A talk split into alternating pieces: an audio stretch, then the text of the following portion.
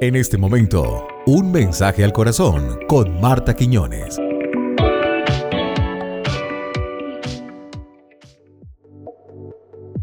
Hola, hola, bendiciones. Marta Quiñones te saluda en este momento. Leí en estos días una frase que me llamó mucho la atención. Algunas personas sueñan con hacer grandes cosas, mientras otras están despiertas y las hacen.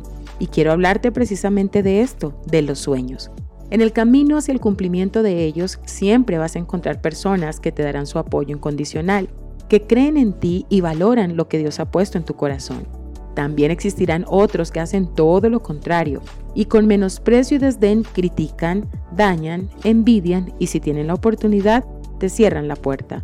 Pero la buena noticia es que lo que Dios determinó hacer contigo, nada ni nadie lo estorbará. Recuerda lo que dice su palabra, pero los planes del Señor se mantienen firmes para siempre. Sus propósitos nunca serán frustrados. Salmos 33:11. Así que no te afanes, no te angusties, no des lugar a la tristeza. Levanta tu cabeza, sonríe, disfruta el camino y agradece la bondad y el favor de Dios sobre tu vida.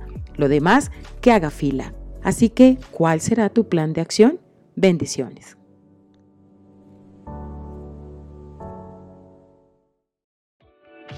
Hasta nuestro próximo podcast. Un mensaje al corazón.